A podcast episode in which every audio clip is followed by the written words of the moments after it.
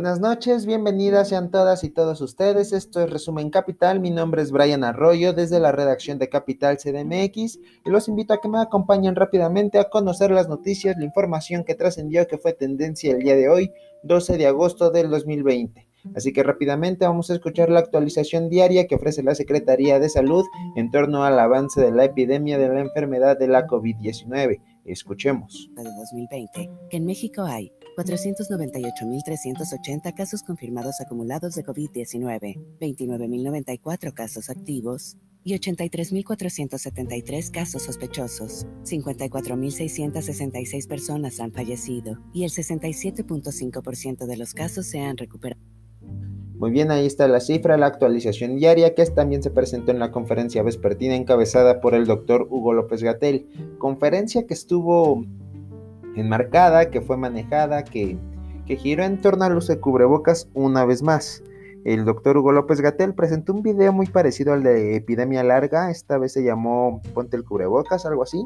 Un video donde igual retomó desde fechas anteriores, desde conferencias anteriores, la recomendación del gobierno de México, siguiendo las pautas de organismos internacionales como la Organización Mundial de la Salud, que el uso de cubrebocas es, claro, eficaz, pero no, no es infalible, sino que es complementario a las otras medidas, sana distancia, quedarte en casa, lavado de manos, estornudo de etiqueta, aquí en, el antebrazo. Eh, nada, la conferencia giró en torno a esto después de que en la mañanera se le cuestionara una vez más al presidente Andrés Manuel López Obrador. Así el doctor Hugo López Gatel tuvo la instrucción de explicar una vez más cómo se debe usar el cubrebocas.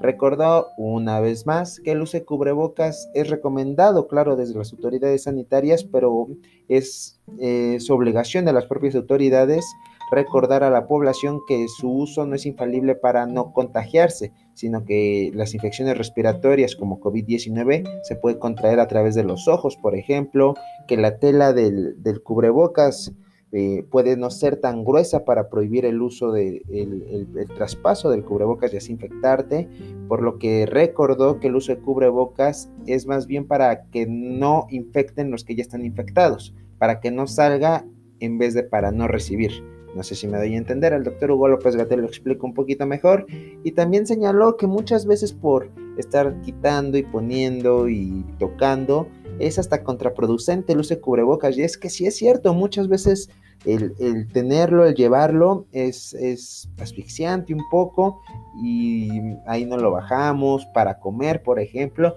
y en ese momento puede resultar hasta contraproducente el uso del cubrebocas. Pero bueno, vámonos rápidamente porque hay más información de la COVID-19 y sobre todo de la vacuna. Y es que el presidente de Argentina, eh, Fernández, Alberto Fernández, señaló en Twitter y en una conferencia de prensa que el laboratorio AstraZeneca ha firmado un acuerdo con la Fundación Slim para producir entre 150 y 250 millones de vacunas destinadas a toda Latinoamérica a excepción de Brasil.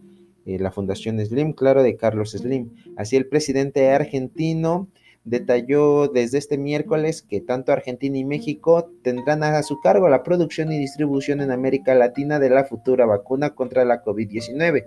La vacuna que está siendo desarrollada por la Universidad de Oxford en alianza con el laboratorio AstraZeneca. Es una de las vacunas que más llevan avanzado su proceso, que más han avanzado en estos ensayos clínicos ya en humanos.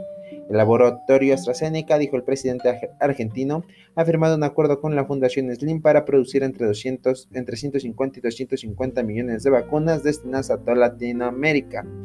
Van a estar disponibles para el primer semestre del 2021 y se va a distribuir equitativamente entre los países a solicitud de los gobiernos. Esto lo declaró el propio Fernández en una rueda de prensa. Además señaló que esto no es un remedio para el presente, sino un alivio para el futuro. Esto se dio a conocer tras un encuentro que sostuvo el presidente Fernández con distintos representantes en la capital argentina de AstraZeneca y de la biotecnológica M. Eh, no sé cómo se pronuncia. En Argentina, afirmó el mandatario, AstraZeneca eligió el laboratorio Massayans, que será el productor del reactivo de la vacuna es un reconocimiento de la calidad de los laboratorios argentinos. México será el encargado de envasar la vacuna y complementar el proceso de producción. Así la intención será abastecer a Argentina y a todos los países de América Latina, claro, en México, a partir del primer semestre del 2021, según los resultados de los estudios de fase 3 y las aprobaciones regulatorias. Este ensayo clínico lleva por muy buen camino, ya mostró eh, em, producir cierta inmunidad en los pacientes que lo recibieron y sin efectos secundarios adversos. Es segura para esta vacuna, parece ser segura. Así, Alberto Fernández explicaba que el acuerdo del laboratorio de AstraZeneca con la Fundación Slim, que será la que eh, financiará la producción, permitirá acceder a precios más razonables a esta vacuna y se estimó que costará entre 3 y 4 dólares cada dosis. Esto es muy significativo para América Latina porque permite a todos nuestros países acceder a ella. Esto, insisto, lo dijo el presidente de Argentina. En tanto México, Marcelo Ebrard tuiteó eh, desde su cuenta de Twitter, valga la redundancia, claro, escribió desde su cuenta de Twitter que mañana se dará a conocer con más detalle junto al secretario de Salud los acuerdos alcanzados para producir en México y Argentina con apoyo crucial de la Fundación Carlos Slim. Eh, trascendió que la Fundación Carlos Slim está cooperando sin fines de lucro. Así, también dijo que entre 150 y 250 millones de dosis de la vacuna será desarrollada para hacer frente al COVID-19. En conferencia de prensa fue la pregunta obligada al doctor Hugo López Gatel, quien señaló lo mismo que Marcelo Ebrard que mañana durante la mañanera, valga la redundancia una vez más, se estará informando y asistirán tanto Marcelo Ebrard, eh, titular de la Secretaría de Relaciones Exteriores, em, Alcocer Varela, secretario de Salud, y el propio Hugo López Gatel. Esperemos que mañana estén en la mañanera. Y seguimos con más información, pero de la Ciudad de México. Y es que por la donación de 400 millones de pesos, peligraría el empleo de personal de honorarios en el Congreso de la Ciudad de México. Así lo denunció el grupo parlamentario del Partido Acción Nacional, por lo que pidió eh, cuentas claras de los 400 millones de pesos donados y que no se intente tapar un agujero destapando otros, ya que algunas, algún personal del, del, órgano legislativo de la Ciudad de México podría tener en riesgo su fuente de empleo. Y continuamos con más, y es que el gobierno de la Ciudad de México ha repartido 1.313 becas a menores que perdieron a sus padres por el COVID-19. El registro es muy sencillo, eh, se tiene que entrar a la página Beca Leona Vicario y aquí se tendrá que registrar al menor, al adolescente, al niño, a la niña que perdió a sus padres lamentablemente y un acta de defunción de sus padres. esta beca podrá ser cobrada después de la mayoría de edad de los niños y son poco más de 800 pesos mensuales. Continuamos con más y es que el caso de Jesús Horta, quien fuese secretario de Seguridad en la administración de Claudia Sheinbaum por 10 meses, sigue dando de qué hablar, pues la jefa de gobierno, Claudia Sheinbaum, negó haber ocultado información sobre por qué Jesús Horta renunció en octubre pasado de la Secretaría de Seguridad Ciudadana. En aquella ocasión se dijo que fue por motivos personales, pero ahora sale a la luz que esto pudo ser a raíz de una investigación por delincuencia organizada que sigue la Fiscalía General de la República y por la que de hecho ya hay una orden de aprehensión en contra de Horta. Y en más información que gira en torno a Jesús Horta, tenemos que el grupo parlamentario del Partido Acción Nacional propuso el día de hoy una iniciativa que obliga a las áreas de seguridad a aplicar procesos de evaluación de control de confianza a sus funcionarios, además de que deberían existir filtros para saber si han consumido sustancias psicotrópicas, estupefacientes u otras que produzcan efectos similares. La legislación que fue presentada este miércoles en la Comisión Permanente busca el fortalecimiento de los cuerpos de seguridad y de rescate en la Ciudad de México. Además, también se busca con esta iniciativa asignar tareas de capacitación de personal y renovación de tecnología para la seguridad pública. Muy bien, pues es una buena iniciativa, me parece. Siempre son importantes los filtros de seguridad y confianza. Y en la alcaldía Álvaro Obregón, en el pueblo de San Bartolo, se suspendió un predio ubicado en la calle Cedral y Pirul. En este se mantendrían 150 litros de combustible y se comercializarían también. Es por esto que el Instituto de Verificación Administrativa, junto con autoridades de la alcaldía, suspendieron este, este inmueble donde se almacenaba y vendía combustible de manera clandestina. Y vámonos rápidamente con política. Y es que el presidente Andrés Manuel López Obrador señaló, dijo, consideró que sus antecesores Enrique Peña Nieto y Felipe Calderón deberían comparecer ante la justicia tras las denuncias de corrupción del, ex, del exdirector de Pemex, Emilio Lozoya. Recordemos que Enrique Peña Nieto es uno de los principales implicados en esta trama y gran parte de lo que sucedió fue durante su sexenio, durante su administración y otro de los señalados fue su mano derecha, Luis Videgaray. Pero vámonos un poquito más y ahora con Felipe Calderón. Pues recuerdan la estela de luz, esta de Chapultepec, deben de recordarla, la han visto, la, tenemos enfrente de, de la ciudad del Parque de Chapultepec. Y es, es, feísima, sinceramente es feísima y costó una millonada. Literalmente costó una millonada. Bueno, pues la Sala Superior del Tribunal Federal de Justicia Administrativa, según información de Reforma, ratificó la responsabilidad eh, que tienen dos responsables de la construcción del monumento Estela de Luz. Y es que la auditoría, superior de la Federación habría hallado pagos improcedentes por, escuchen esto, 248.9 millones de pesos en la compra de acero estructural a sobreprecio. También encontraron erogaciones presumiblemente ilegales que ascienden a 150 millones de pesos como resultado de la incorrecta integración de precios y de, diferencias en conceptos de obra.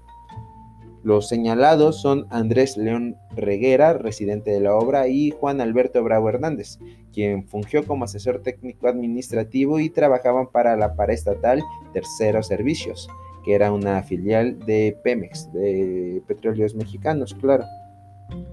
Por ahí también hay una denuncia contra Felipe Calderón. Eh, quien tengo entendido estaba enterado de, esta, de estas transacciones y de hecho fue, fue integrado por él de terceros servicios, fue a petición de él esta estela de luz.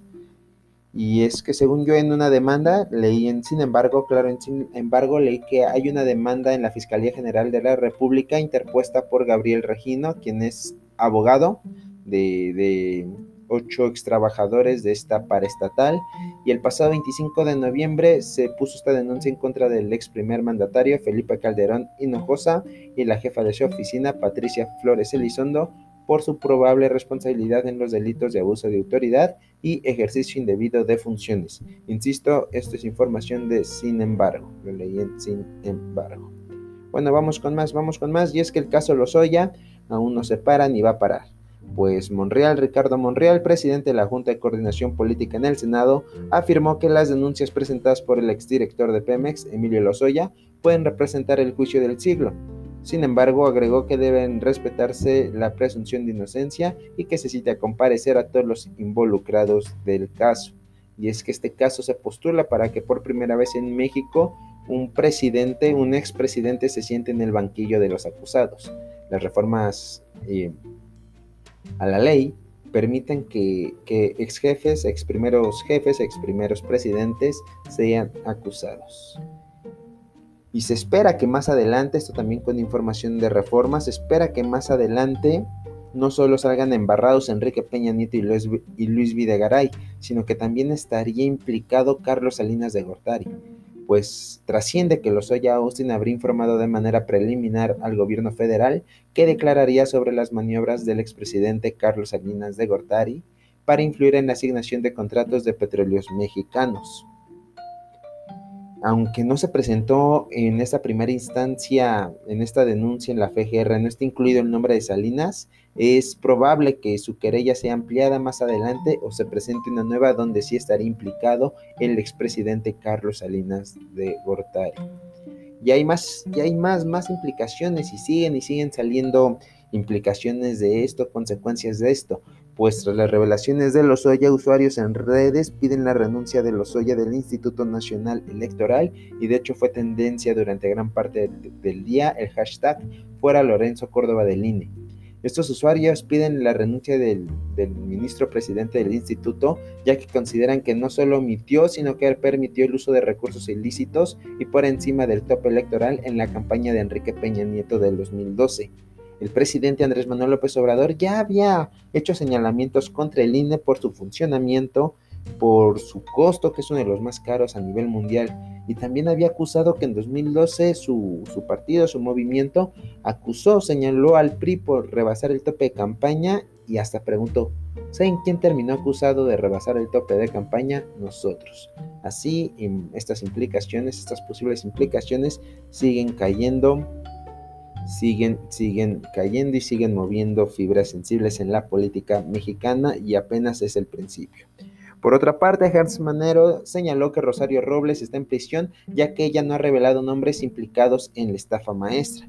Por una parte, el exdirector de Pemex dijo Manero, está haciendo una oferta formal y una denuncia de hechos, misma que ha generado una denuncia patrimonial de 400 millones de pesos. En el caso de Robledo Berlanga, el fiscal precisó que no existe una oferta similar por el daño de 15 mil millones de pesos con el movimiento este, con la triangulación de recursos de la llamada estafa maestra. Así señaló que esta estafa maestra se debe tener una actitud solidaria para descubrir lo que pasó, pues se trata de una conducta reiterada en donde se incluyeron y usaron las instituciones de educación superior. Muy cierto. Y Manero también detalló que las acusaciones a Lozoya no prescriben, no, no se han cerrado, que hay seis meses de lapso para que un juez diga si se le puede otorgar un beneficio o si es acusado también señaló que las declaraciones en las, en las, mañaneras del presidente Andrés Manuel López Obrador no afectan en el caso, ya que no está implicado directamente en la Fiscalía General de la República. Por ser un órgano judicial, el presidente no tiene orden de jerarquía en este, en este órgano judicial, insisto.